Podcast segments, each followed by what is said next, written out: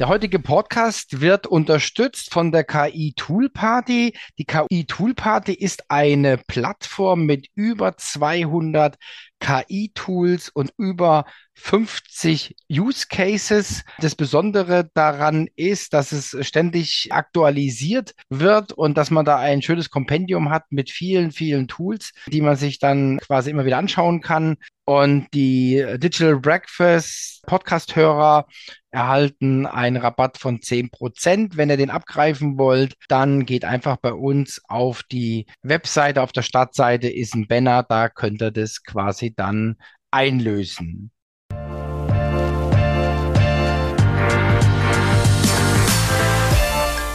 Grüße, ich darf euch recht herzlich begrüßen zu einer weiteren Episode des Digital Breakfast Podcast.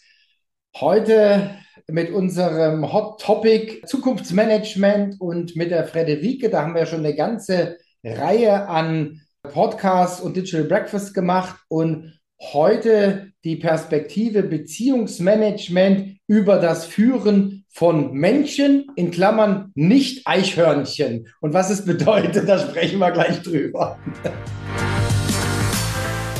Herzlich willkommen zum Podcast des Digital Breakfast. Thomas Barsch spricht darin mit Experten über Themen der digitalen Transformation. Er veranstaltet jeden Dienstag und Freitag das Digital Breakfast. Alle Informationen dazu findest du auf www.digitalbreakfast.de. Abonniere dort den Newsletter und außerdem abonniere diesen Podcast und bleibe auf dem Laufenden. Mein Name ist Valerie Wagner und ich wünsche dir viel Spaß beim Hören. Hallo Friederike. Hallo Thomas, ich freue mich, dass ich wieder da bin. Ja, super. Also ich, ich musste jetzt einfach den Running Gag von deinem Mail bringen. Vielleicht sagst du einfach mal zur Einleitung einfach mal was zu dem Joke, damit die anderen auch mithalten können. Ja, ja also ich hatte das einfach genannt, Beziehungsmanagement und im Untertitel das Führen von Menschen. Und als ich das dann schrieb, dachte ich mir, oh, das ist ja wirklich eine steil und sinnig, ja, weil Eichhörnchen führt ja doch keiner in seiner Firma, das sind ja sowieso Menschen, ja.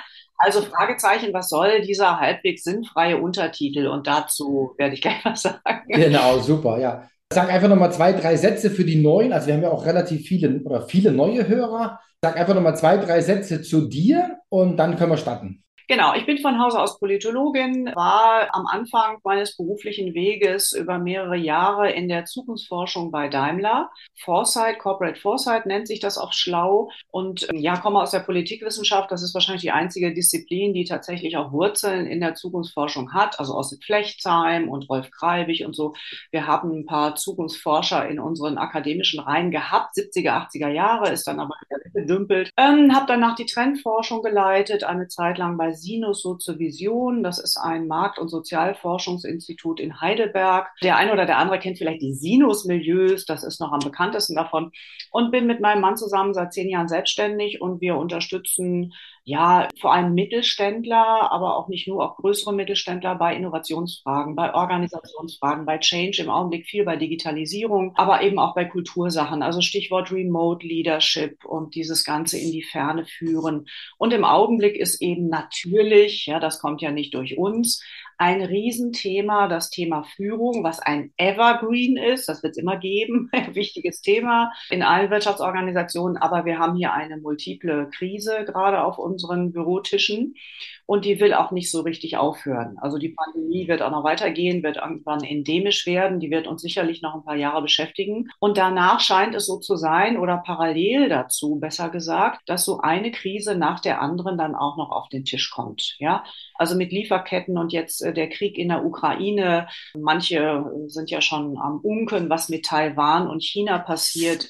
Taiwan ist ein äh, super wichtiger, wichtiges Land für uns, Stichwort Import-Export, Import vor allem, genauso wie die Ukraine, Stichwort Kabelbäume und so, ja. Also da kann auch noch was kommen und umso mehr poppt das Thema Führung natürlich wieder auf, weil wir ja im Hintergrund noch so Themen haben wie Fachkräftemangel, die Gen Y, die auch zunehmend anspruchsvoll wird, ja. Die Personale haben ein Riesenthema auf dem Tisch. Wie kriege ich Leute und vor allen Dingen, wenn ich gute habe, wie halte ich die? Weil wenn die keinen Bock mehr haben, dann gehen sie einfach. Das können sie ja heute. Und das führt uns auf das Thema Beziehung und Bindung. Ja, das ist der Hintergrund. Und wenn ich sage, das Führen von Menschen, dann meine ich hier jetzt nicht als Kontrast zu Eichhörnchen oder Katzen, sondern Menschen in einem ja substanzvollen und gehaltvollen Sinne. Und da kann ich gleich ein paar Sätze zu sagen. Das haben wir in der BWL nämlich nie gemacht. Noch eine kleine Anmerkung. Ich habe mir jetzt, hatte die Woche ein ganz interessantes Gespräch, auch im Podcast drüber natürlich. Ich verrate jetzt mal nicht, in welchem Zusammenhang, aber wir haben uns dann so ein bisschen auf Kräftemangel geeinigt, weil wir gesagt haben, es sind ja mittlerweile nicht nur die Fachkräfte, die fehlen, sondern halt auch, ich sage jetzt mal, ja, Bedienungen, Logistik und so weiter, ja. Also wir sind ja jetzt schon weit über die Fachkräfte hinaus, also ganz so Basisdienstleistungen können nicht bedient werden. Ich war jetzt auch am Bodensee, da machen die Lokale dann zum Beispiel keinen Mittagstisch mehr, weil sie einfach keine Leute haben. Ja, kochen wird gehen. Der Koch, also meistens ist der Chef ja selber der Koch, aber sie haben einfach keine Leute, die bedienen. Ja, Selbstservice geht vielleicht nicht so schnell während der Saison und so weiter. Wollen sie vielleicht auch nicht. Also einfach so als Anmerkung, Kräftemangel, ja, und Kräftemangel. Und die Leute muss man ja dann auch, ich mal, sage mal, anziehen, bei der Stange halten, glaube ich, eine sehr, sehr große Herausforderung. Ja, also früher, ich denke jetzt mal so an die 68er oder so, hätte man vielleicht an der Stelle Kapitalismuskritik angeknüpft, ja. Du kannst dir ja das wirtschaftliche System ansehen und kannst sagen, na ja, also wenn ich jetzt meine Leute in der Gastronomie oder am Flughafen oder wo auch immer so schlecht bezahle, Stichwort Mac-Jobs, dann muss ich mich halt nicht wundern, wenn es eine Pandemie gibt, dann gehen die halt. Das ist ein Pfad natürlich, über den man argumentieren kann. Da ist ja auch sehr viel dran, finde ich. Aber die andere Seite der Medaille wird dann eigentlich eher selten, im Augenblick noch eher selten thematisiert. Das ist ja schon die Sache. Natürlich müssen die Leute irgendwo von leben, die müssen ihre Brötchen verdienen. Aber die Frage ist ja auch, welche Bindung oder Beziehung existiert eigentlich zu meiner Gastronomie, wo ich da kellner? Also, dass ich mir einen anderen Job suche, als Student zum Beispiel. Ich muss ja irgendwie einen Zusatzjob haben, um mein Studium zu finanzieren. Das machen ja viele. Natürlich gehen die da weg. Aber wenn ich gute Beziehungen zu meiner Mitarbeiterschaft habe, ja, und der Chef sagt, du pass mal auf, ich verstehe das alles, aber wenn wir hier wieder loslegen, ich hätte dich sehr, sehr gerne zurück. Also an solchen Dingen kann man dann sehen, wie wir in unserer Wirtschaft eigentlich mit Beziehung und Bindung umgehen. Das ist ja eigentlich gar nicht die BWL-Denke. Das, das war der Sinn meines Untertitels. Ja, wir führen eigentlich keine Menschen in der Wirtschaft. Wir führen durch Menschen hindurch. Also stellen wir uns vor, wir sind transparent, ja. Was wir führen, sind KPIs. Wir führen Prozesse, wir führen Funnel, großes Thema im E-Commerce und so, ja. Wir führen Strukturen, Mechanismen, Systeme, ja, was wir alles führen. Also Management Cycle, Plan, Do, Act und so weiter. Das führen wir über Menschen, weil die müssen es ja machen.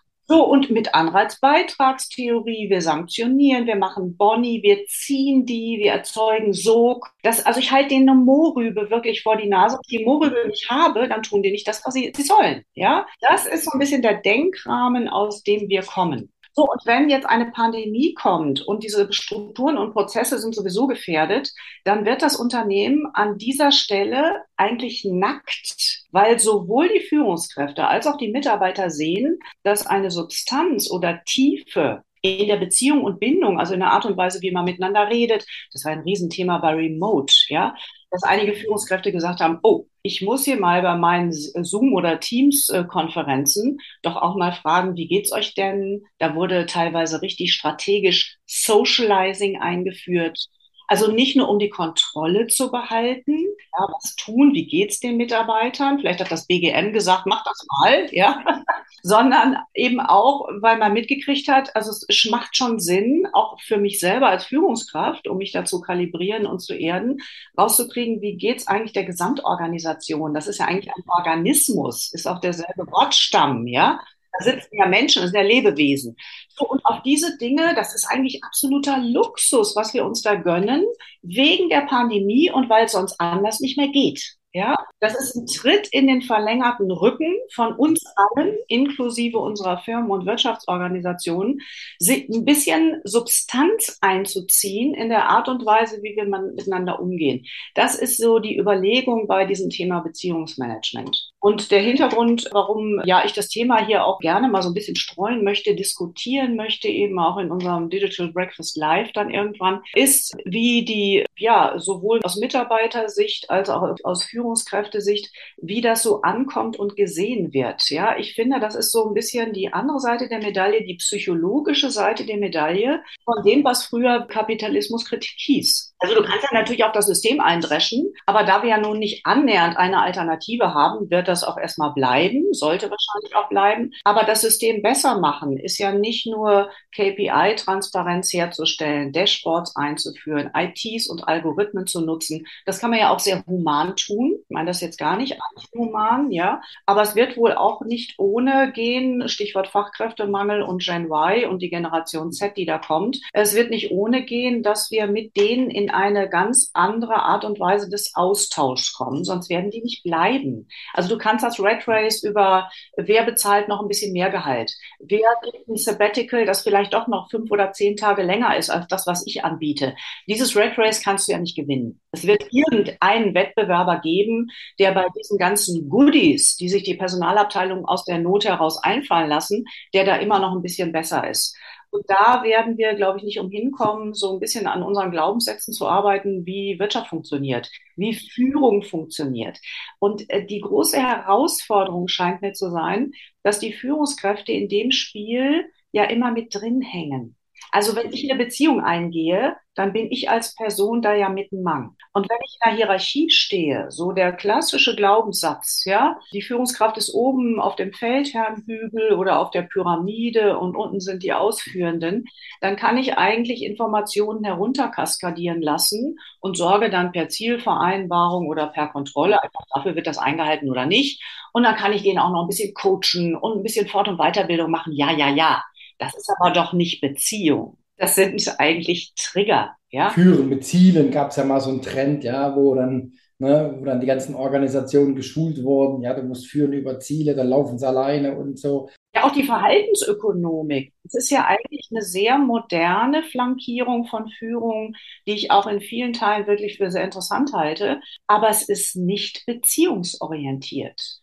Du setzt ja Reize, also ob das Nudges sind oder Priming, du setzt ein Frame. Das sind letztendlich, muss man auch mal ganz offen aussprechen, wir haben auch eine riesige ethische Debatte in der Verhaltensökonomik, das ist eine Wissenschaft der Tiefenmanipulation. Ja, das wird ungerne so offen ausgesprochen, aber so ist das. Und es funktioniert, das ist ja das Verblüffende an experimenteller Psychologie, sehr, sehr effektiv und effizient. Deswegen ist es für die Ökonomen so interessant. Minimaler Aufwand mit enormem Impact und Effekten, die du da hast bei diesen Entscheidungen oder Modellen, die du da anwendest. Aber das verbessert jetzt nicht unbedingt die soziale oder vertieft nicht die Beziehung zwischen den Leuten untereinander und zwischen der Führungskraft und ihren Mitarbeitern. Ja? Und das ist eigentlich, das ist so der Hintergrund, warum wir als Zukunftsforscher uns intensiv mit dem Thema beschäftigen. Das ist für mich eigentlich angewandte Ökologie. Also Ökologie ist ja eine Teildisziplin der Biologie. Da geht es um Beziehungen zwischen Mensch zu Mensch und Mensch und Umwelt. Und wir verkürzen das immer auf Umweltschutz oder die ökologische Krise und so. Das stimmt ja natürlich auch. Aber wenn wir ernst nehmen oder das ernst meinen mit Ökologie in unseren Firmen, dann heißt das eigentlich, wir müssen die Beziehungskultur ändern. Weil wir haben keine ökologische Beziehungskultur. Was für eine ökologische Beziehungskultur? Ja? Wir sind eine Wirtschaftsorganisation, die erstmal auch Umsatz und Gewinn erwirtschaften muss. Das ist der Sinn. So, und das ökonomische Prinzip durchtränkt, das sieht man eben auch in der Verhaltensökonomik, eigentlich alles. Da habe ich den Eindruck, Krise und Arbeitnehmermärkte und die neuen Generationen, so funktioniert das Spiel alleine künftig nicht mehr. Das ist hier äh, sozusagen die zukunftsforscherische Sicht auf das Thema Beziehungsmanagement. Ja, und da möchte ich gerne mit den Teilnehmern dann unseres Frühstücks mal ein bisschen darüber diskutieren, wie die das sehen. Das ist ein ambivalenter Punkt. Ich finde es sehr herausfordernd für Führungskräfte, weil ich nehme jetzt mal die Boomer-Generation, ja, wir sind ja auch der Dreh bei beiden, ja. Das hat niemand gelernt oder die wenigsten. In guten Führungskräfteentwicklungsprogrammen hast du das gelernt, klar. Ja, aber die Führungskräfte, die wirklich über Selbsterfahrung in ihre Führungskarriere eingetreten sind, sind auch heute noch, ich lehne mich mal aus dem Fenster, aber ich glaube, eine Minderheit. Ich kenne ganz viele Führungskräfte, die sagen würden, Selbsterfahrungsseminar oder so würde ich nie besuchen. Das ist doch sowas. So. Also wer mit seinen eigenen Glaubenssätzen und den Glaubenssätzen anderer konfrontiert worden ist, ist da ein bisschen entspannter, weil dieser erste Schock weg ist.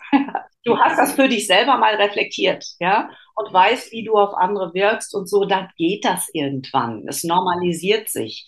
Aber für die meisten Boomer, wir haben das nie gelernt, Das war nie Teil der Ausbildung. Und die Gen Y, die heute ausgebildet wird, ja, an der FOM, wir sind ja auch beide, da gibt es Verhaltensökonomik. Die wachsen mit diesen, sag nochmal, wissenschaftliche Tiefenmanipulationen auf. Die kennen die Tools.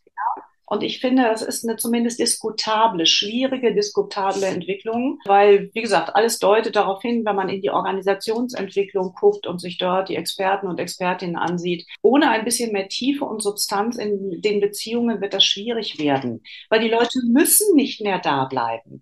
Wenn das Klima oder die Atmo dort schlecht ist, und ich fühle mich, um das mal ein bisschen zu operationalisieren, ja, fühle ich mich gesehen nehmen die mich wahr? Also ist das wichtig, dass ich hier bin oder Nummer 43? Also ist das ich oder ist das eine Rolle oder Funktion? Eher Funktion, ja. Wie ist der Austausch zu meinen Kollegen? Also es gibt zum Beispiel Unternehmen, die das beispielhaft machen, vorbildhaft machen.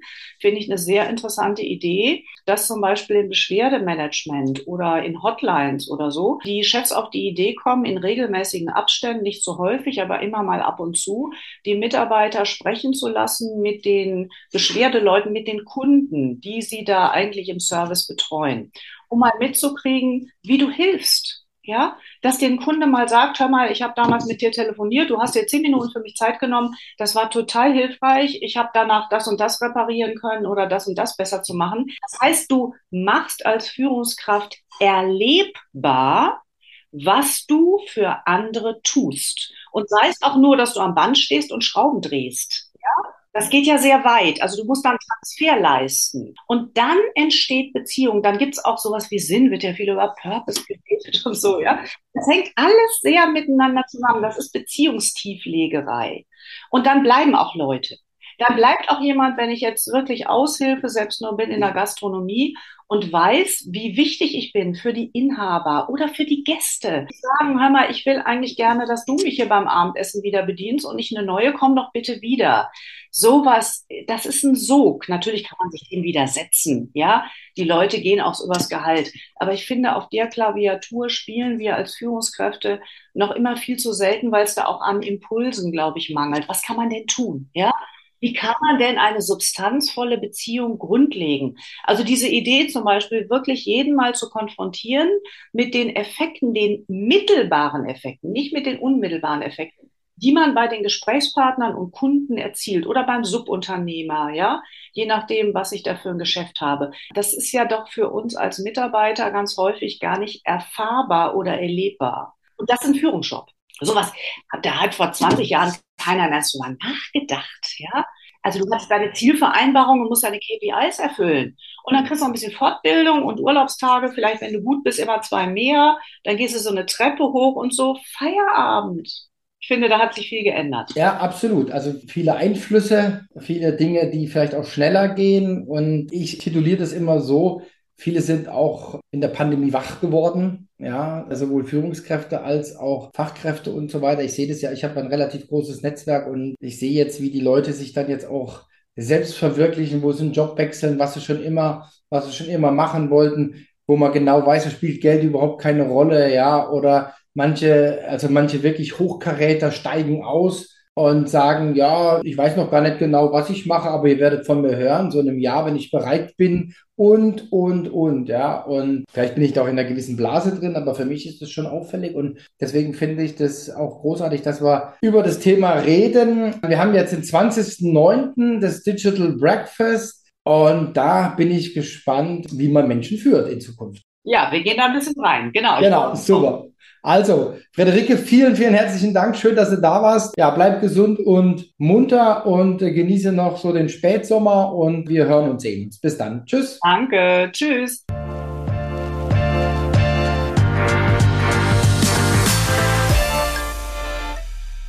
Der heutige Podcast wird unterstützt von der KI Tool Party. Die KI Tool Party ist eine Plattform mit über 200 KI-Tools und über 50 Use Cases. Das Besondere daran ist, dass es ständig aktualisiert wird und dass man da ein schönes Kompendium hat mit vielen, vielen Tools, die man sich dann quasi immer wieder anschauen kann. Und die Digital Breakfast Podcast-Hörer erhalten einen Rabatt von 10%. Wenn ihr den abgreifen wollt, dann geht einfach bei uns auf die Webseite. Auf der Startseite ist ein Banner, da könnt ihr das quasi dann einlösen.